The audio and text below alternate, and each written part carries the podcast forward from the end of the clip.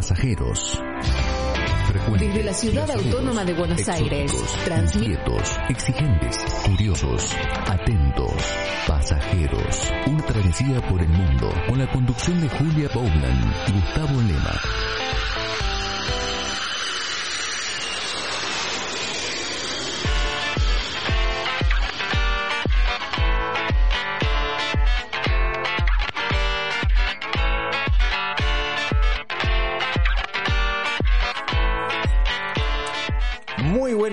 Muy buen comienzo de programa en este nuevo capítulo de Pasajeros. Buenos días, Julia Boulan. ¿Qué tal? ¿Cómo va? ¿Dispuesto a embarcarse? Sí, claramente, siempre con la valija ¿Qué lista. ¿Destino? ¿Cualquier destino? Bueno, ahí me estás poniendo un aprieto porque estoy pensando en cosas no sé si tan amables, pero bueno, puede ser cualquier destino. ¿Vos sabés qué? No, claro, porque depende de cómo vayas y por qué. Pero digamos, si es para explorar, descubrir, conocer, cualquier destino está bueno. Bueno, ¿sabes que la aplicación, o, a ver, te digo nada más de qué voy a hablar. Aplicaciones relacionadas con cosas extrañas, más estrambóticas. Aplicaciones uno dice, ¿uno descargaría esto? Bueno, una de las aplicaciones estrambóticas, que casi te digo que es como una sección nueva, tiene que ver con esto de cualquier destino irías. Mira, qué Bueno, después te voy a decir exactamente de qué se trata. Yo no sé si la vas a descargar en tu celular, pero es rara y tiene que ver con esto de que en, en la tómbola loca, si te toca un destino muy raro, por ahí la necesitas sí o sí esta aplicación. Bien, ¿eh? ya estoy interesadísima. Bueno, vamos a dejar por otros lados, ¿no? Vamos a viajar por muchos lugares por nuestro país y también algunas historias de gente que ha viajado con algunos inconvenientes, ¿no? Por ejemplo, sorpresas en el hotel. Sorpresas ¿Cómo? en el sentido de que vos contratás por internet o vía como sea y resulta que cuando llegas te encontrás con que no era lo que vos pensabas o no te pasó nunca o no estaba en el lugar donde vos creías que estaba. Eh, no me pasó nunca a mí, bueno, sí, me pasó una vez, pero la anécdota de, de mi padre todavía es más interesante. En un hotel cubano que pensó que iba a ir a la maravilla del mundo y terminó en una posilga importante. Sí, sí, sí, en un lugar decididamente lamentable, pero todo por no leer los comentarios. Mira. Porque viste que los comentarios Mira. al día de hoy, Sí. de alguna manera te dan, sobre todo cuando hay mucha cantidad, porque la verdad, eh, hay que decirla, hace mucho comentario trucho, de troll, eso quiere decir, muchas veces cuando... Inventados por ellos mismos. Y cuando el hotel no tiene muchos comentarios, eh, le pagan algunos servicios que hacen comentarios positivos.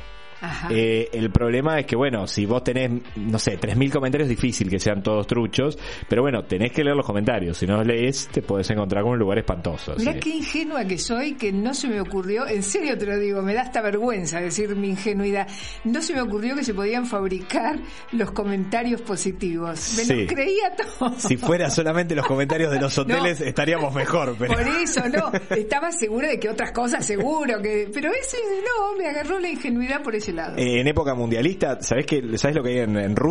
¿Qué hay? Bueno, vos sabés que hay muchos turistas que ahora están en Rusia. Este, ah, hay muchas cifras de cuántos argentinos, pero bueno, hay mucha gente de diferentes nacionalidades. Hay una máquina en Rusia que es algo así como una. A ver, como esas máquinas para imprimir fotografías. Bueno, es igualita, vos podés imprimir fotografías, pero tiene un servicio extra ¿Cuál? en relación a esto de los comentarios. Vos pones la- tu red social, por ejemplo, no sé, a- arroba Julia Bowland, pones arroba Julia Bowland, pagás 10 rublos y automáticamente elegís eh, qué fotografía o qué comentario que hiciste en esa red social querés que tenga muchos likes o muchos me gusta o muchos comentarios. Esto es en serio, esto es en serio. Por 10 rublos conseguís 100 likes. Como una cosa muy berreta, pero bueno, sí, eh, imagínate si está a la mano de este de los turistas que están ahora en Rusia para conseguir algunos me gusta en Instagram y esos, imagínate lo que puede llegar a ser gente con mucho dinero, ¿no? Pero estaba, claro, pero estaba pensando cuál es el sentido. Sigo ingenua, ¿eh? Hoy me tenés que despertar un cachetazo y decirme, pero Julia, pará, y no me No, estoy haciendo la tonta. ¿Cuál Soy- sería el valor de eso? Claro, pero porque yo digo, si vos tenés muchos likes, pero vos sabés que son truchos, ¿cuál es la gracia? Únicamente que eso signifique, por ejemplo, a nivel comercial, que vos se lo trates de vender a alguien que quieras una y entonces ahí sí lo entiendo, pero si no, para un particular cualquiera. Vos lo explicaste, digamos, alguna publicación que rápidamente tienes muchos me gusta empieza a, viralizarse más rápido, digamos. cotizarse, en algún sentido. Pero bueno, alguna de las cosas extrañas. Vamos a tener muchos viajes el día de hoy, ya que hablamos de redes sociales, te digo, Julia, en Twitter Eh, Club Pasajeros, en Facebook y en Instagram también. Juramos que ahí no tenemos likes truchos, no le pagamos a nadie para tener likes truchos. Este, y también pasajeros.com.ar. Mira, ahí estamos recibiendo algunos de los likes. Eh, juro que no pagamos 100 rublos para, para esto creo que ya arrancamos con una entrevista telefónica. Sí, pero vos sabés que tiene que ver con un destino que no sé si conoces o no conoces, ahora lo vamos a descubrir, eh, que es uno, yo creo que es uno de los destinos más hermosos de la República Argentina. Eh, se le llama la ciudad del fin del mundo. El faro del fin del mundo, el tren del fin del mundo, todo tiene la cárcel del la fin del cárcel mundo. del fin del mundo. Sabemos de qué estamos hablando. Sí, me parece que sí, digo, no, no quiero arriesgar, pero... Ushuaia, sí. Tierra del Fuego. Pero vos sabés que, claro, yo estuve varias veces y me encanta, es, una- es un, es un lugar que me encanta, me encanta, me encanta, pero se me ocurrió que podíamos conversar con alguien que ha vivido muchos años en Ushuaia y que tiene una visión distinta también, porque llegó siendo muy jovencito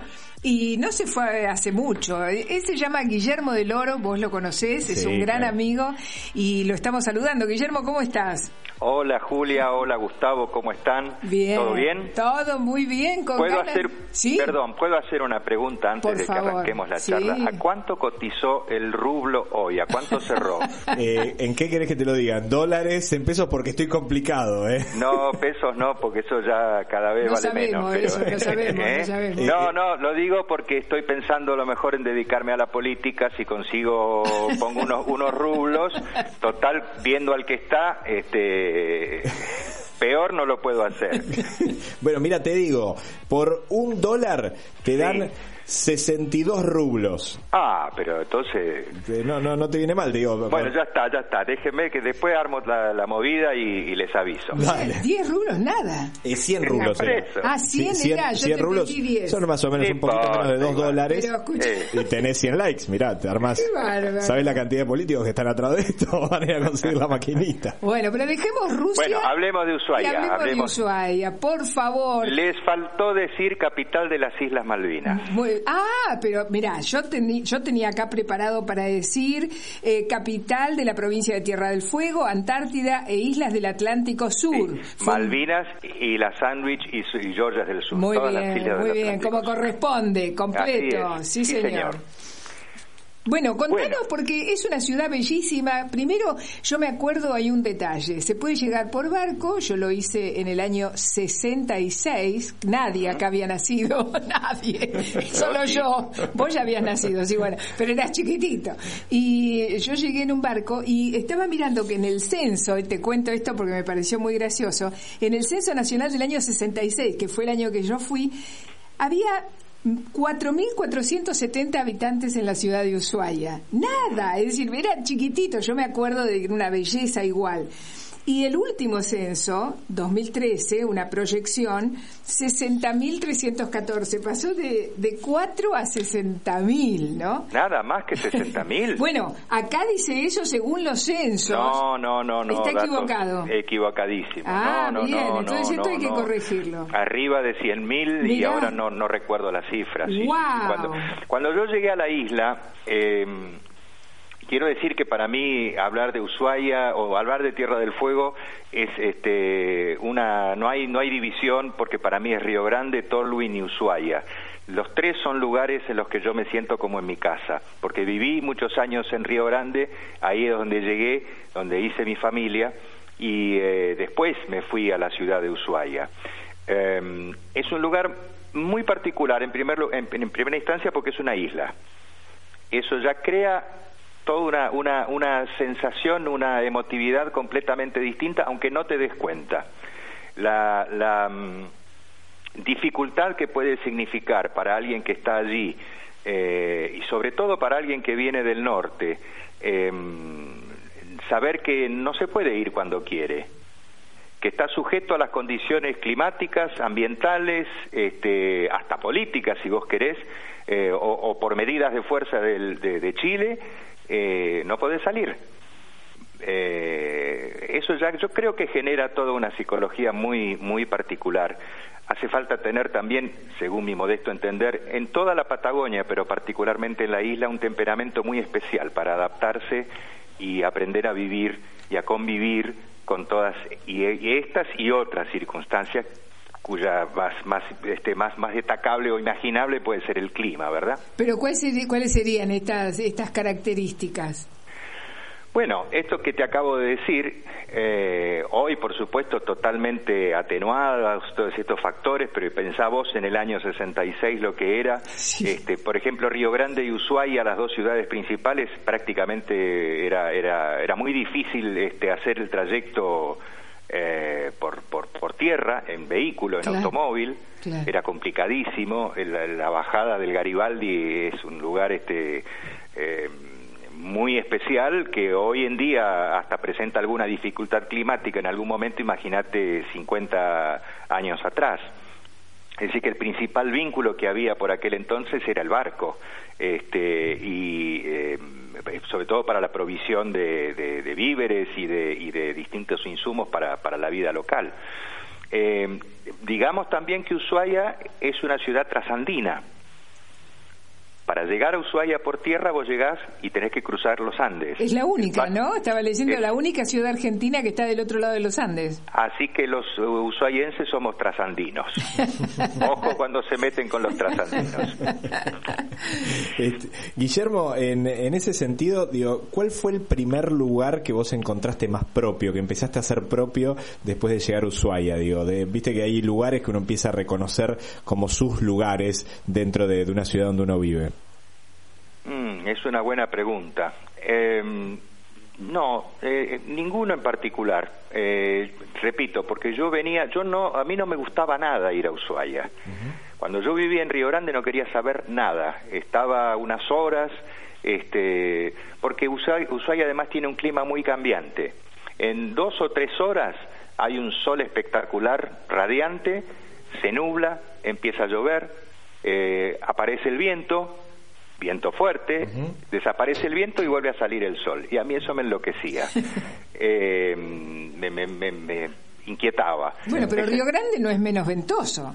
Bueno, ahí tenés otra particular, particularidad. No, Río Grande es mucho más. Por eso, por eso lo digo. Tal vez hoy en día no tanto. Últimamente yo he sentido que en Ushuaia el viento también castiga este, con, con mucha con mucha frecuencia. Está también muy bien dividido porque Ushuaia tiene una otra singularidad eh, el Río Grande es bien 100% patagónica, es una estepa, está todo abierto, el horizonte se pierde, eh, el viento eh, más frío normalmente en invierno que en Ushuaia, pero Ushuaia está a orillas del mar y con la montaña detrás. Eso hace que el espectáculo sea fantástico y tal vez yo no sea un gran no pueda dar un gran testimonio eh, directo, pero por ejemplo quienes hacen las caminatas, este, hacen trekking subiendo la montaña, lo he visto a través de filmaciones naturalmente y de fotos, el espectáculo de, toda la bahía y de la ciudad de Ushuaia desde ese punto al que se llega, este, con distintos glaciares que ahí están este, em, eh, a la vista, es una cosa eh, maravillosa. Yo no lo puedo testimoniar directamente porque no lo hice nunca. Yo siempre fui bastante vago, así que la vida al aire libre no me gustó demasiado. Pero lo certifico por todos los testimonios que tengo de gente amiga que lo ha hecho. Ahora, estaba pensando que como lugar turístico es, yo creo que es uno de los más completos, porque vos podés hacer desde buceo, que yo no, no, me, no me metería en la helada, pero se hace, ¿eh? se hace buceo. se hace, por supuesto, alpinismo como vos muy bien decías, se hace esquí. Eh, bueno, eh, se puede hacer de todo, es, un, es una maravilla. Y yo me estoy acordando, mira, en este momento me aparece así una imagen soñada del lago Fañano, por ejemplo, que es un lugar tan bello como pocos lagos yo he visto. A mí me gustan mucho los lagos, por eso me gusta mucho la Patagonia. Y, mm, pero ese lago Fañano eh, es un lago especial, es un paisaje especial tal cual, y te puedo agregar, entre otros lagos, el lago escondido, del cual yo tengo anécdotas, este, eh, que es el que está al pie de lo que se llama el Paso Garibaldi. Eh, si uno se para en el mirador del Garibaldi, que es ese punto al, el más alto de la ruta, este, cuando estamos a punto de cruzar la, la cordillera, desde Río Grande hacia el sur, hacia Ushuaia, eh, ese lago no, no siempre, pero por ejemplo en el año 95 estaba congelado. Así que nosotros fuimos con toda la familia y con gente amiga, caminábamos por arriba del lago este, y, en medio uh, había una, una lancha que había quedado atrapada por el hielo, así que estaban con el hielo arriba de la lancha, todos muertos de risa este, y muy divertidos. Eh, también se hace mm, eh, patinaje sobre hielo.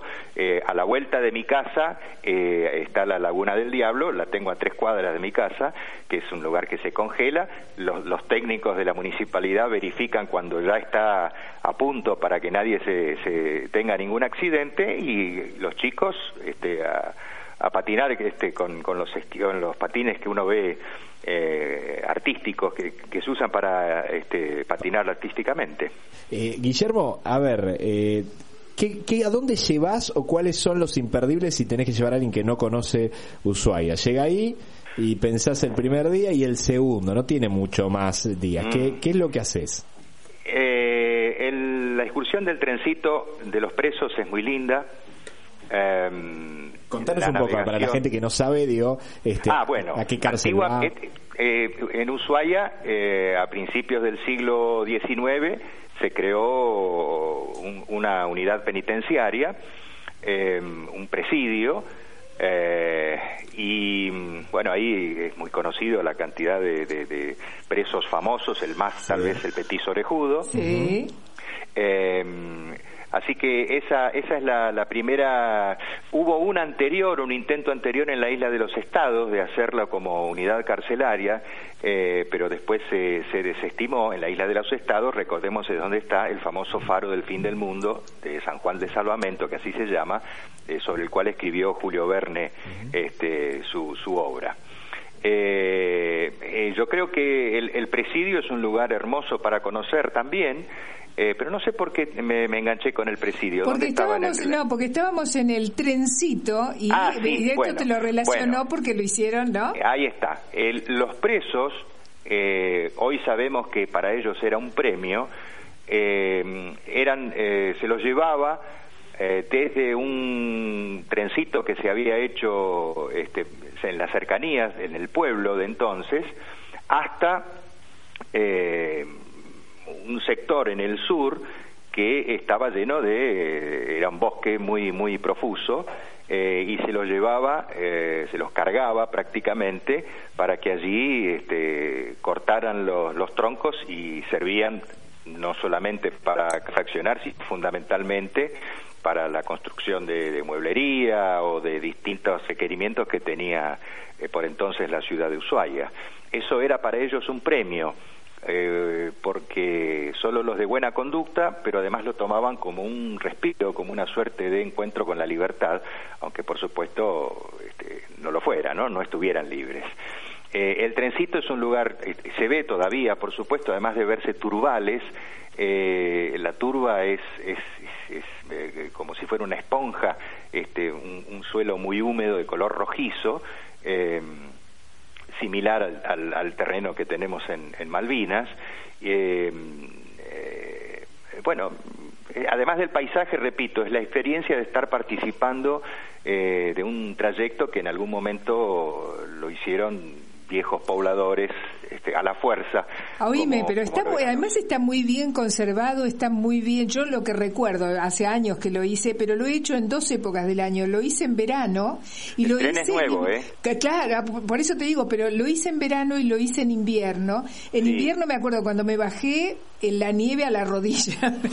me bajé y metí la, metí la pata y nieve hasta la rodilla. Y en verano lo hice con, con otros colores, pero eh, te- lo hagas en verano, primavera, en es hermoso ese trayecto. Lo- la- en otoño la- las tonalidades este, rojizas y ocres de los árboles de Tierra del Fuego son una cosa maravillosa, eh, pero te quedas contemplando lo que la naturaleza te regala, pero es una cosa fantástica.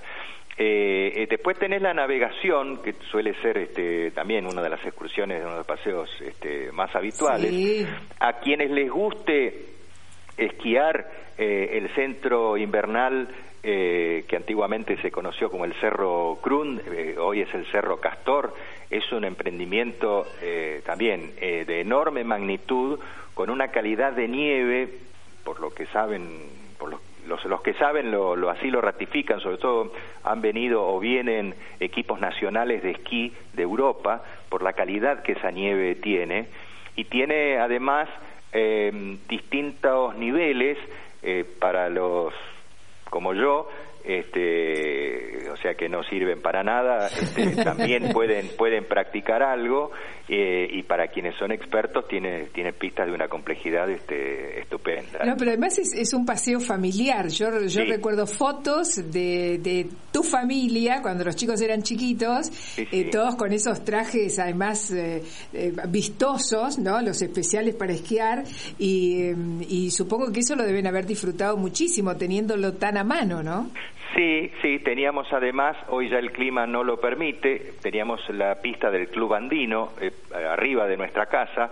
Eh, digo que como ya no hay tanta acumulación de nieve, tengamos presente lo que puede ser el, el cambio climático en sí mismo, como que la generación de calor por parte de una ciudad que va creciendo y que genera calor también influye seguramente para que la cantidad de nieve no sea la misma. Ahora, cuando nieva, nieva en serio.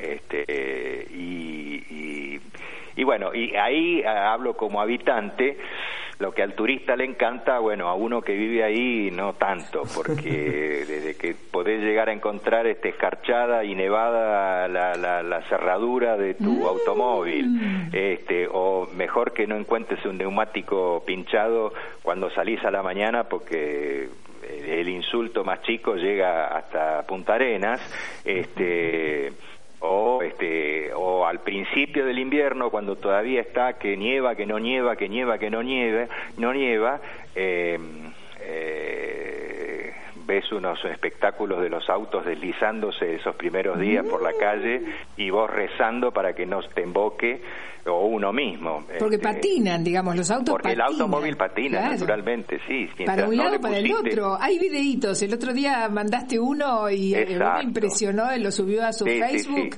Es impresionante, parece para que algunos ah. Para que algunos comunicadores porteños entiendan, porque salió un informe hace poco que nos indignó muchísimo de un muchacho de, de Canal 11 de aquí de Buenos Aires, donde hablaba de las veredas calefaccionadas en Ushuaia, en Ushuaia y en Río Gallegos. Este, yo no, no sé quién le pasó el dato, pero realmente es una imbecilidad este, tremenda, pero bueno, no es el motivo de, esta charla. No, pero digamos, que, ¿cómo sería la, la vereda? Mira, eh, esto lo, lo pude haber hecho yo en mi casa, porque no es un costo adicional de energía, solamente un tonto que no sabe este, afirma con la petulancia con la que se habla muchas veces desde Buenos Aires cosas como esas. Yo podría tener en mi casa la vereda calefaccionada. ¿Saben por qué? Porque la vereda se calefacciona. Yo tengo una caldera este, con agua caliente que es la que me calefacciona y me da este, agua caliente para, para el uso de, del baño y de la cocina, ¿sí?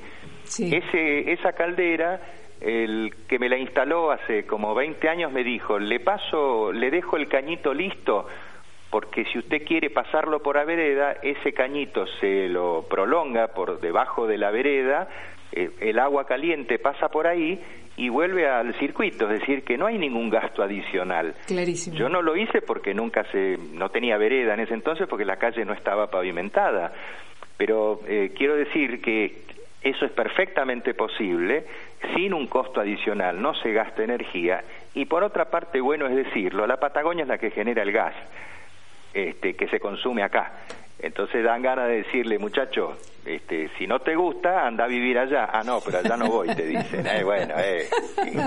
Ahora, una, una, como para ir cerrando, porque seguiríamos hablando todo el tiempo, pero eh, ahora que estás viviendo en Buenos Aires, yo sé que vas siempre, que yo me he perdido la posibilidad algunas veces de ir en auto, que sería maravilloso, porque de acá en auto hasta allá es todo un trecho, pero eh, ¿qué extrañas de allá?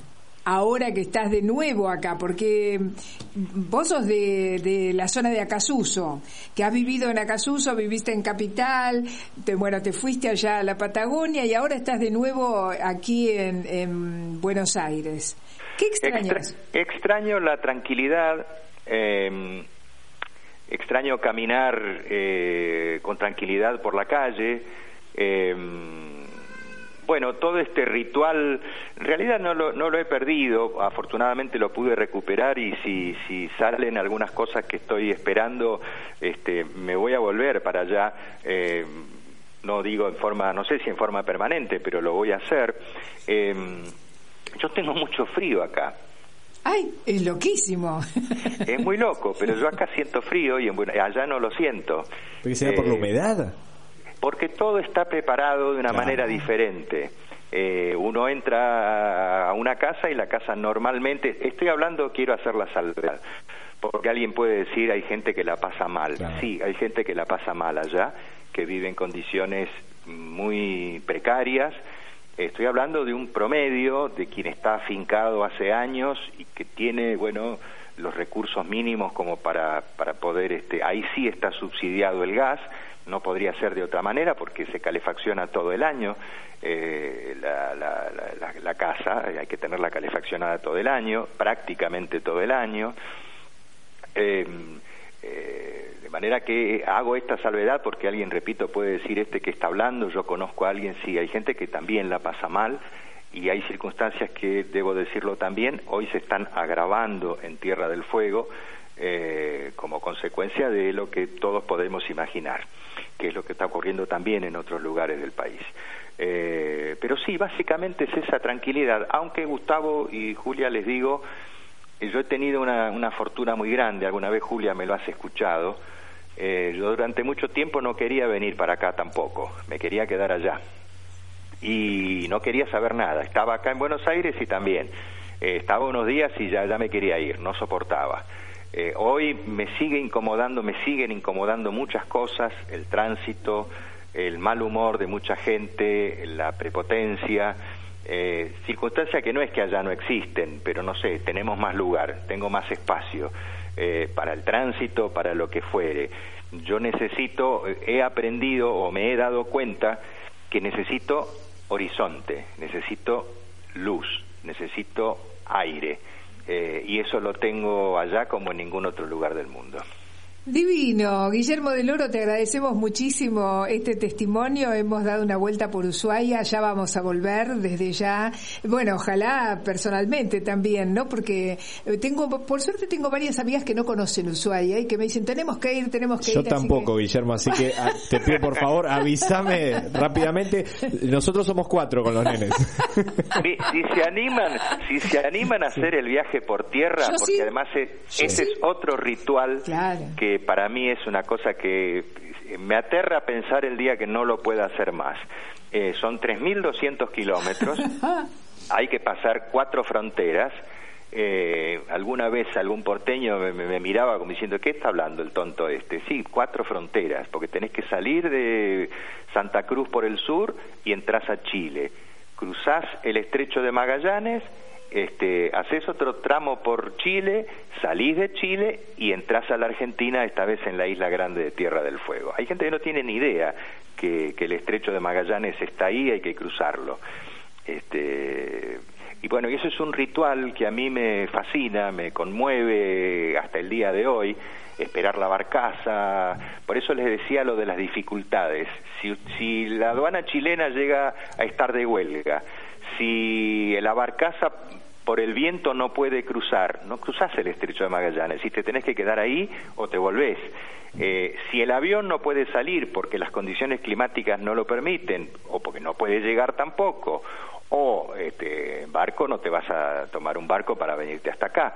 ¿Entienden que eso genera un condicionamiento muy particular para el que vive? Totalmente, totalmente. Piénsenlo, es muy parecido a lo que puede vivir, este, porque son muy parecidos también los climas, sobre todo vinculado con asociado con Río Grande, un santacruceño en el ah. extremo sur. Es muy parecido. Piensen ustedes Río Turbio, Gregores. Por eso se habla con, a veces uno escucha hablar con tanta ligereza, con tanta petulancia, con tanta ignorancia desde acá, que hay que escuchar a la gente. Y hablo del extremo sur como tengo que hablar o debería hablar del extremo norte al que conozco muy poco.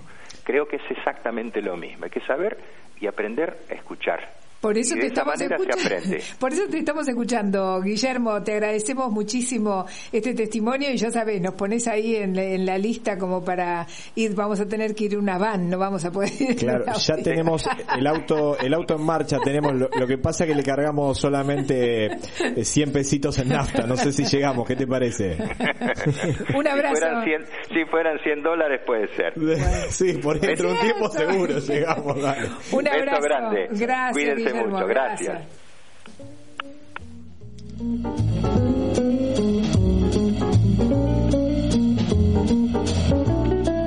Seguimos viajando.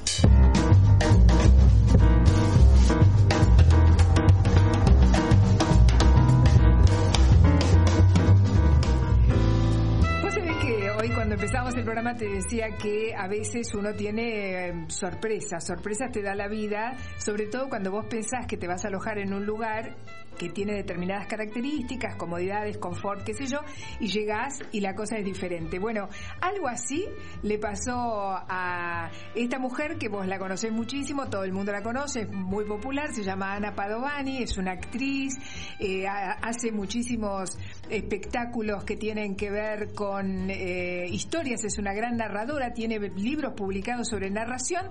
Entonces escuchémosla y vamos a ver qué nos cuenta.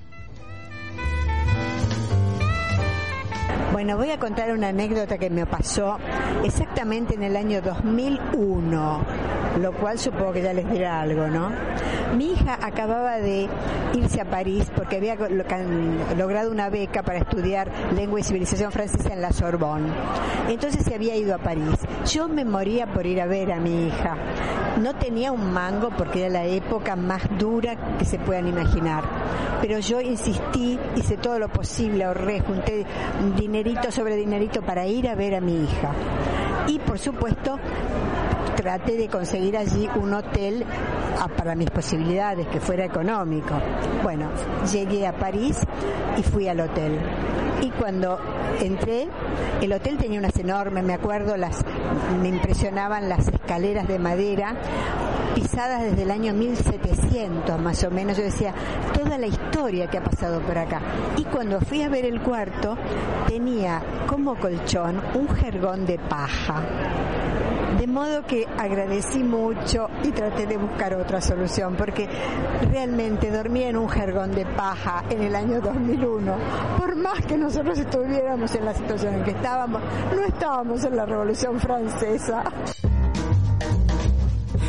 Qué grande, qué grande Padovani, que a ver, es una de las mejores narradoras en la República Argentina, este, y que bueno, sí, claramente le dieron un colchón por la situación en la que estaba la Argentina, no, sé bien. Comparable a esa situación. Claro, es pero es increíble. Es muy complicado el tema de los lugares donde uno se aloja y las dificultades. Te, te contaba al principio del programa, digo, con casos muy extremos como uno en Cuba, donde a veces, si uno no averigua el todo bien o no ve, eh, por ejemplo, lo que dicen los comentarios, los hoteles que eran de gran esplendor en un momento, o sea, realmente eran grandes hoteles, algunos se vinieron a menos y hay cadenas que por ahí no eran necesariamente tan conocidas en la actualidad y son decididamente mejores. Pero eso pasa en todas partes del mundo. En París hay que tener un cuidado particular cuando uno viaja a París, que es el siguiente. Primero, a los parisinos no les incomoda demasiado subir escaleras y no necesariamente todos los edificios con muchos pisos tienen ascensor.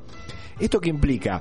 Un detalle nada menor, porque la verdad que estar eh, tironeando una valija, porque uno se contrató un este un estudio, como le dicen ellos, que es un departamentito miserable de un ambiente, digo, eh, en un lugar hermoso de París, pero tienes que subir 10 pisos por escalera, digo, muy lindo, pero la tercera vez que lo tenés que hacer, digo, decidís cambiar de lugar.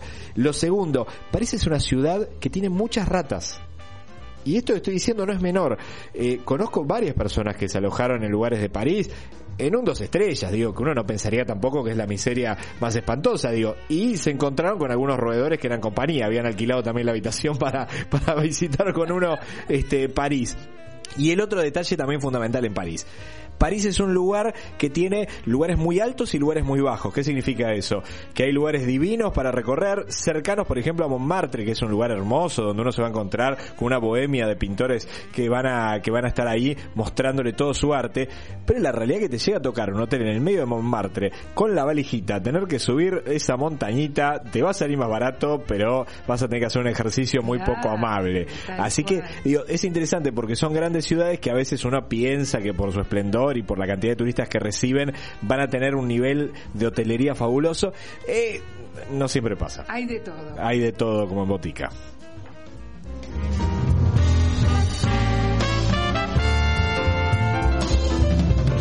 Escapadas.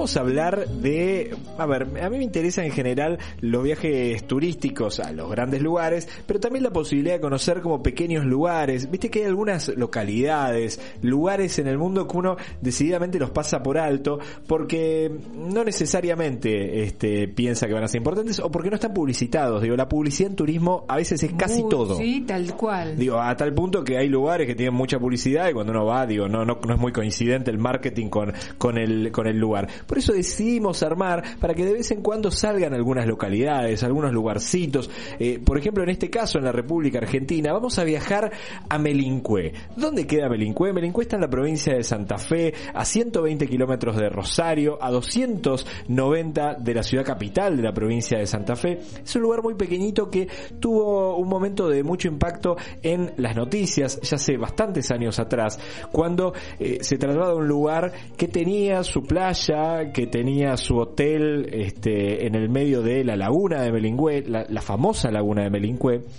hasta que un día tuvo una tremenda inundación, pero tremenda estamos hablando que fue la destrucción de ese centro turístico que estaba en la laguna, fue la destrucción de gran parte de la ciudad donde mucha gente se tuvo que este, ir de, la ciudad de Melincué. Bueno, la verdad es que es una ciudad que eh, no solamente en ese momento histórico sufrió una inundación decididamente catastrófica para esta ciudad santafesina, sino también sufrió otro tipo de inundaciones a lo largo del tiempo. Bueno, con el paso del tiempo, con cierta recuperación, la provincia de Santa Fe y Melincú en particular están tratando de recuperarse, de construir nuevamente un lugar turístico, sobre todo para la, para la pesca. Y bueno, el amigo Eric Domergue, amigo de la casa, Gran amigo. bueno, se encargó de hacer una entrevista con un responsable de turismo para ¿Cómo que nos- vamos sumando gente acá? Vamos sumando, sí, sí, sí, sí, sí, mucha gente, sí, cada vez más, todos trabajando para pasajeros. Así que Eric Domergue hizo esta entrevista, vamos a escuchar algunos de los detalles que tiene este lugar, poco conocido si se quiere en el ámbito de turismo, pero yo creo que si te gusta la pesca, si te interesa, puede llegar a ser muy interesante esta nota. Bueno, mi nombre es Mario Sacheto, soy el secretario de Pesca, Turismo y Deporte de la localidad de Melincué. ¿Dónde queda y cómo se llega a Melincué? Bueno, Melincué está en la zona sur de Santa Fe, precisamente en la parte de lo que es el departamento General López, de la cual es cabecera. Estamos eh, en lo que serían las intersecciones de los cruces de la Ruta 90 y la Ruta 93, eh, a 100 kilómetros de Rosario, a 60 kilómetros de Venado Tuerto. Eh, o sea, es una, una zona eh, agrícola por excelencia eh, y que tiene el espejo de agua sería en la zona central de toda eh, esta superficie. Es un pueblo con muy fácil acceso, todo por rutas y estamos cerca de, de casi todo y lejos de todo. Pero bueno, un lindo pueblito para conocer, muy tranquilo eh, y que de a poquito estamos ofreciendo distintas eh, posibilidades turísticas. Y a nivel hotelero, ¿qué oferta tiene? En cuanto a lo que es hotelería, eh, Melincue progresó mucho porque tiene un sector muy amplio de lo que son cabañas, eh, hospedajes y el hecho de tener el casino, tenemos una gran cantidad de lo que sería plaza hotelera interesante, desde un nivel eh, premium, podríamos llamarle. Eh, así que, como también la parte de gastronomía, tenemos un nivel de gastronomía muy interesante eh, y muy variado. Bueno, hoy lo que Santa Fe hace acá en la Casa de Santa Fe es presentar un poco la, propuesta, las distintas propuestas turísticas de la provincia, debido a que Melincue viene muy, muy maltratado por el tema de inundaciones durante estos años. Ahora es como que estamos resurgiendo un poquito y las propuestas turísticas que tenemos las queremos dar a conocer, sobre todo lo que es la parte de pesca. Este momento eh, reconstruimos una zona muy interesante para lo, hablando turísticamente de nuestro pueblo. Eh, em, se, creó un pesquero con distintas bajadas de lanchas, baños químicos. Eh, gracias a Dios tenemos una calidad de pejerrey muy codiciada por los pescadores. Así que bueno, en este momento es lo que estamos ofreciendo y de a poco dando a conocer por ahí otras propuestas como es también la, la parte de recorridos guiados por la laguna, avistajes de aves, eh, senderos, eh, inclusive la gente del casino que en este momento estamos trabajando codo a codo para de a poco hacer que nuestro pueblo turísticamente resurja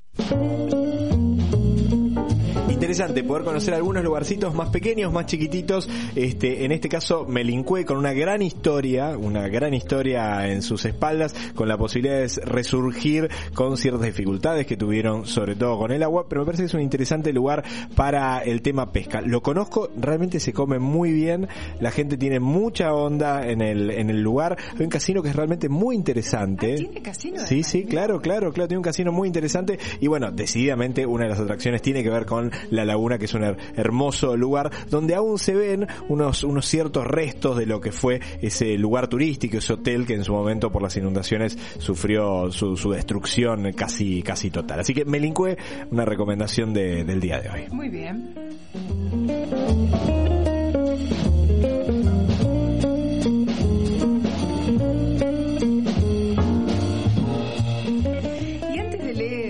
Fragmento literario que traje para hoy, te quiero poner un poco en autos. En autos y en trenes. y en aviones también. En transportes, en, en lo que sea.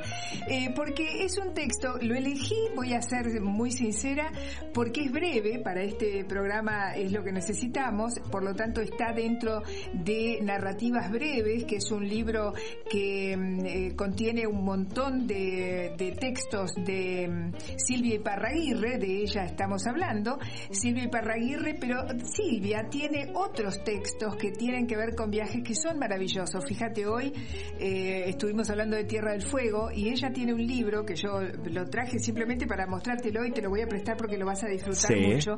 Se llama La Tierra del Fuego y cuenta la historia de uno de los pobladores originales que fue transportado a Londres, allá se lo tuvo, se lo, a ver, se lo entre comillas, por Dios, civil volvió a Tierra del Fuego, hubo un levantamiento, hubo muertos blancos británicos y fue juzgado en Islas Malvinas. Ese es el tema que ella trata y es realmente una maravilla. Y otro libro que a mí me fascinó y que me, me hizo eh, impulsar un viaje a Escandinavia es Encuentro con Munch, que yo aprendí ahí que se decía Munch, porque todo el mundo dice Munch, claro, que es el pintor del grito, ¿no? El famoso pintor del grito.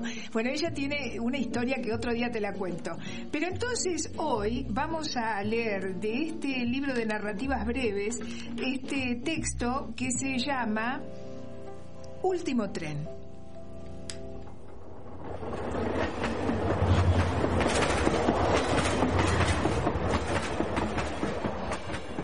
El laberinto de la ciudad subterránea en su eterna noche el vértigo de los túneles perforados de neón y las figuras en el espejo acelerado de los vidrios vibrantes, caras afantasmadas en ventanillas nocturnas, la cercanía de los cuerpos anónimos, la mirada huidiza, el hablar solo, el hacinamiento de las horas y el vaciamiento de las horas. El estrépito borra las señales se deshacen como humo en el viento las bromas, los insultos, las risas. Y se abre el hueco de los avisos para nadie. Los compre o adquiéralo ya. Medias, relojes, pantallas, zapatos, cremas, desodorantes fagocitados por la soledad. El estremecerse del vagón como detonaciones de lejanos fusiles, con el conductor del vacío en la cabeza y la luz al final de la curva en vertiginosa carrera. Sonidos, chirridos, los hierros en su fragorosa fiesta solitaria bajo la tierra. Las marquesinas se apagaron, una a una. Los escaparates de relojes, cortaplumas y lapiceras se enmarcan cuadros, se arreglan pipas, sellos de goma, los asientos de celustra, el chico dormido sobre el cartón, las rejas de las taquillas, el bronce o el níquel polvorientos quedan olvidados. Una a una, uno a uno, se van apagando. Molinetes ciegos y mudos. Las persianas bajan. Los enrejados crujen. Los candados se cierran. Los pasos se van. Los apurados de la tarde, los innominados, ya pasaron y ahora en sus casas miran la pantalla acuosa del televisor. Manos que cierran de un golpe las enrejadas puertas corredizas, las que permiten o impiden la salida. Alguien quedó allí abajo, en un escalón. Otra vida enterrada en un mundo perdido en la oscuridad. El vagón brillante embiste con su vigilia alucinada. Las agarraderas bailan, para nadie, una apremiada, alocada danza final. Solo una mano desde abajo, sola, izquierda, mutante, se aferra a la precaria seguridad del parante. Destino ignorado, negro como los túneles, confundido en el vacío del último tren.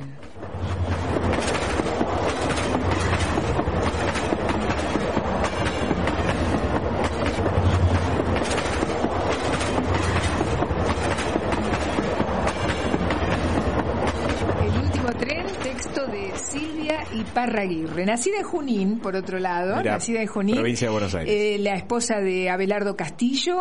Eh, bueno, te podría dar algunos otros datos de su biografía porque es muy importante. Ella formó parte del Escarabajo de Oro y fue cofundadora del Ornitorrinco. Y bueno, ya ha publicado, como decíamos, una cantidad de obras realmente maravillosas. Silvia Iparraguirre, una gran admiradora, la saluda.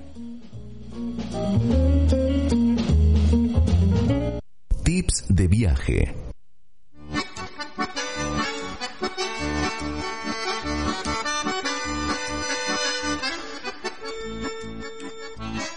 La música nos está haciendo viajar a dónde, Julia? Y nos está haciendo viajar al litoral en principio. Claramente, ¿no? Al litoral Corrientes. Podría ser, y podría ser allá de la frontera también un poquito más allá. Porque la historia que vamos a escuchar tiene que ver con una experiencia de alguien a quien vos también conoces y a quien yo veo todas las semanas, por suerte. Eh, ya te vas a dar cuenta de qué se trata cuando escuchemos su testimonio. Ella sola se presenta y van a ver lo que le pasó en este viaje. Eh, soy Ana Beatriz Gali, eh, pertenezco a la Biblioteca Parlante Sur de Aedo y mm, voy a contar una anécdota que me pasó hace muchos años, cuando yo era más joven, eh, era adolescente, y mm, fui con mis padres y unos tíos a visitar a los parientes de Paraguay. Hacía tanto calor, tanto calor en Paraguay, que un día eh, dijimos, bueno, yo dije, me voy. No me podía venir porque era menor de edad. Entonces mi papá dijo, vamos, nos vamos y los esperamos en Corrientes, porque por lo menos estaba un poco más fresco. Está bien, era febrero, mucho calor. Nos vinimos todos, pero me acuerdo que cuando llegamos a Corrientes eran los días de carnaval y nos recibieron en la ciudad capital con baldazos desde los balcones y desde las oficinas, de todos lados tiraban eh, baldazos de agua, porque realmente hace mucho calor era la tardecita, ya se estaban preparando las comparsas, pero es muy natural entre ellos, o por lo menos era en ese momento, que uno va caminando por la calle y recibe un baldazo con agua y tan feliz porque hace tanto calor que realmente lo recibe con gusto. Y me trae muchos lindos recuerdos. Es muy hermosa la ciudad de Corrientes, muy hermosa. Y la ciudad de Resistencia también, que están juntas. Eh, el lugar donde está el, la avenida costanera de Corrientes y el, y el puente que continúa en la avenida Costanera de Resistencia y la Plaza de Resistencia, porque la Plaza de Resistencia es hermosa con flores, verde, con una construcción eh, de pueblo tranquilo. Es preciosa. Esa plaza es preciosa. Resistencia Chaco, sí, sí, claro. Por eso las dos ciudades, ¿no? Corrientes y Resistencia juntas. Hermoso lugar de, la Argentina y bueno, y, lindo. y lindo el recuerdo con respecto al carnaval. Sí, muy lindo. Pero también la descripción de la costanera y ese puente que une estas ciudades y las plazas, ¿no? Qué importancia tienen las plazas como lugar de encuentro y también como lugar de respiración para las ciudades.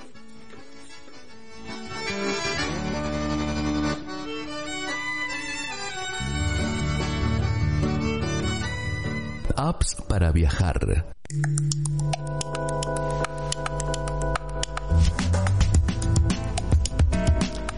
Bueno, Julia, vamos con las recomendaciones del día de hoy. Esa rara que me dijiste que no sabía si la iba a usar porque era para dónde viajar a cualquier lado del cualquier destino. ¿Cómo Ex- era? A ver, mira, la primera de las aplicaciones son dos. Ajá. Mm, totalmente diferentes una de otra. La primera de las aplicaciones, yo no sé si la van a instalar ustedes en sus celulares, pero capaz que sí, ¿quién dice? ¿Por qué?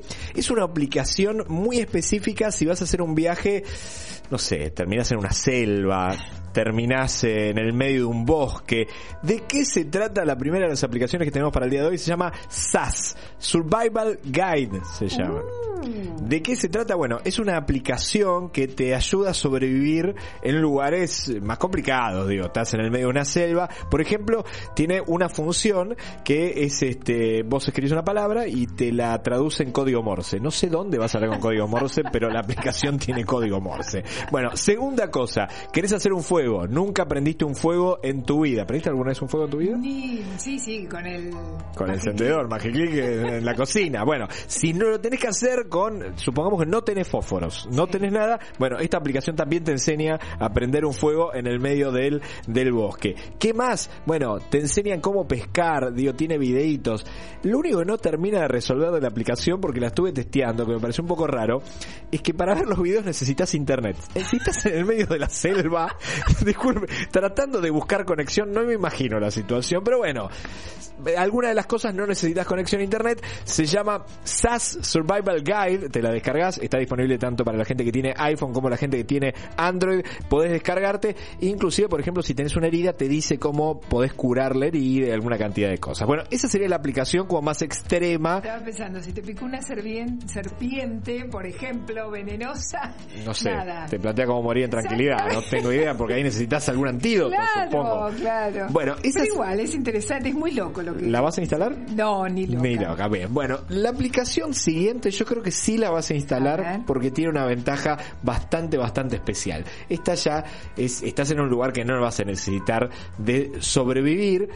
Pero es cierta, a ver, supervivencia. Una de las peores cosas para mí que uno tiene que hacer es esperar en los aeropuertos horas y horas Sí, hasta sí, subirte al próximo sí. avión, pasó algo en la escala. Bueno, decididamente alguien que pasó por esa situación sabe que el mejor lugar para esperar dentro de un aeropuerto, si te pasa algo de eso, ¿cuál es? Las salas VIP. Es Ah, lo mejor claro. del mundo. Las Pero salas... ¿cómo haces para entrar si no tenés unas super platino no sé qué? Claro, si tenés una de estas tarjetas platino, no sé qué, sacás y decís, hola, ¿qué tal? Entrás. No sé qué, te hacen pagar igual, pero entras. Si no tenés eso, hay una aplicación que te permite acceder a estos lugares. ¿En serio? Se llama Launch Buddy. Así se llama Launch Buddy. ¿Qué es lo que hace la aplicación? Te dice, si estás en un aeropuerto, te dice, tenés que ir a tal lugar, a tal otro lugar, y ahí vas a tener la posibilidad de acceder a la sala VIP. No lo vas a hacer gratis, Ajá. pero tenés descuentos. Esta no la testé todavía, Julia. Ajá. Este, pero lo que te dice es, mira, tenés una sala VIP en tal lugar, tenés que caminar 300 metros. Cuando llegas ahí, no vas a tener que abonar nada en el lugar, sino que la aplicación te dice, mira, con un 30% de descuento puedes entrar. Vos sabés que las salas VIP al día de hoy no solo tenés para comer, sino que tenés tenés para dormir e inclusive para ducharte, digo. sí, Son sí. decididamente lugares de, de lujo. Y de acceso a internet de una manera muy preferencial. Sí, claramente, funciona, funciona decididamente bien. Así que bueno, Launch Buddy, Me gustó, esta me gustó. si vos decís, bueno, yo quiero estar de sala VIP en sala VIP y Sobre todo, como decís vos, es, es, eh, una cosa que también es observable. Cuantas más escalas tenés en un vuelo, más barato se hace el vuelo. sí, claro. Es así. Si vos querés un vuelo directo, tenés que pagar mucho más, ¿no? Eso lo he, lo he visto buscando pasajes y entonces de repente te das cuenta que para ir de un lugar al otro estás aterrizando haciendo dos escalas y con, con mucha espera en cada uno de los... No sé que, si vale la pena hacer eso, pero bueno, si, si lo tenés que hacer porque no tenés más remedio o tenés una conexión que es así, está muy buena tu aplicación. Así que si tienes algún mango, eh, Launch Buddy. Y si no tenés ningún mango, el Survival Guide. Y te armas con un fueguito lo que tenés ahí. Bueno, Julio, nos tenemos que ir yendo. Bien, nos vamos entonces hasta la semana que viene, hasta la próxima. Club Pasajeros en todas las redes sociales, www.pasajeros.com.ar. Gracias a todos los que están del otro lado. Chau. Pasajeros. Frecuentes, gasoleros, exóticos, inquietos, exigentes, curiosos, atentos, pasajeros. Una travesía por el mundo con la conducción de Julia Bowland y Gustavo Lema. Conducción Julia Bowland y Gustavo Lema. Producción Noelia Crossi. Pasajeros.com.ar www.pasajeros.com.ar